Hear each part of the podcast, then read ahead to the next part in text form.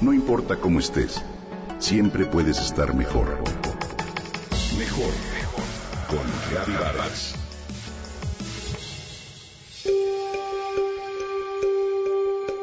No hay tiempo para juegos. Debes ser el mejor y para ello estudiar todo el tiempo.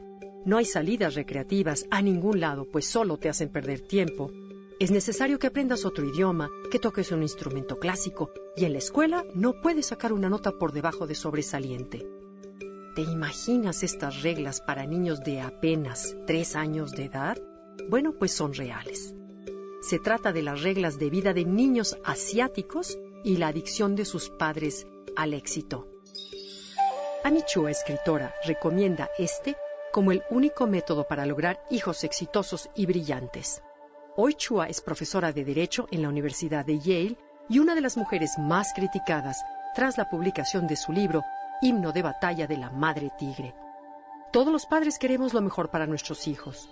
Buscamos el éxito en su vida, una buena educación y por supuesto que tengan talentos. Amichua lo sabe. Sus padres trabajaron duro, sin un solo centavo, y todo lo que invirtieron fue en su educación y en el futuro de sus hijos. La siguiente generación, la de Ami, nació ya en Estados Unidos y logró acceso a una prestigiada universidad con la que superó el nivel de vida de sus padres.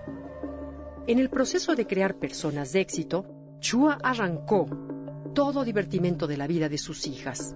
Cero mimos y comprensión contra puño de hierro. Amenazar a su hija con quemar sus peluches si no logra tocar a la perfección puede sonar muy rudo. Pero los padres orientales apuntan a que sus hijos tengan excelencia en cada cosa que emprenden.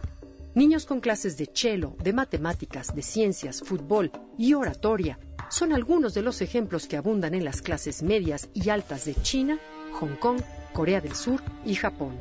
Todas sociedades donde el éxito es una de las herramientas de medición más usadas. Las herramientas para lograrlo, ¿cuáles son? Bueno, pues van desde la culpa, castigos moderados o austeros y palabras sumamente duras, sin ánimo de insultar a los hijos, pero sí de motivarlos a la excelencia. Los niños chinos, afirma Chua, no se traumatizarán ante improperios.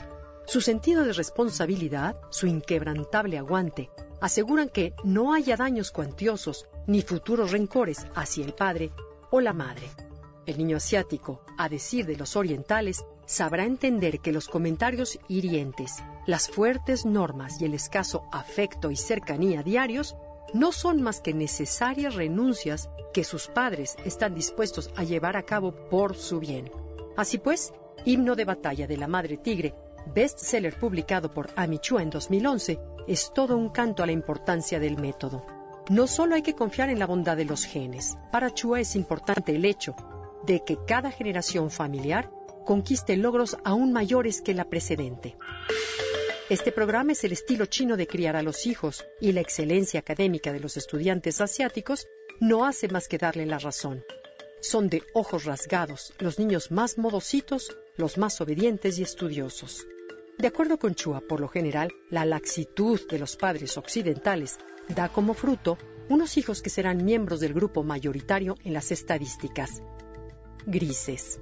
Definitivamente los valores y prioridades, así como las líneas de acción y estilos de crianza, se relacionan con distintos tipos de culturas y maneras de pensar. Criar a un hijo de determinada forma es una elección de cada padre. Esta filosofía de Amichua ha creado gran polémica. ¿Tú qué opinas?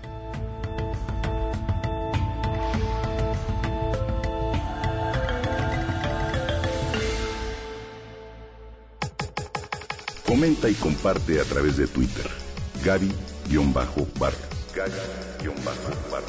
No importa cómo estés, siempre puedes estar mejor. Mejor, mejor.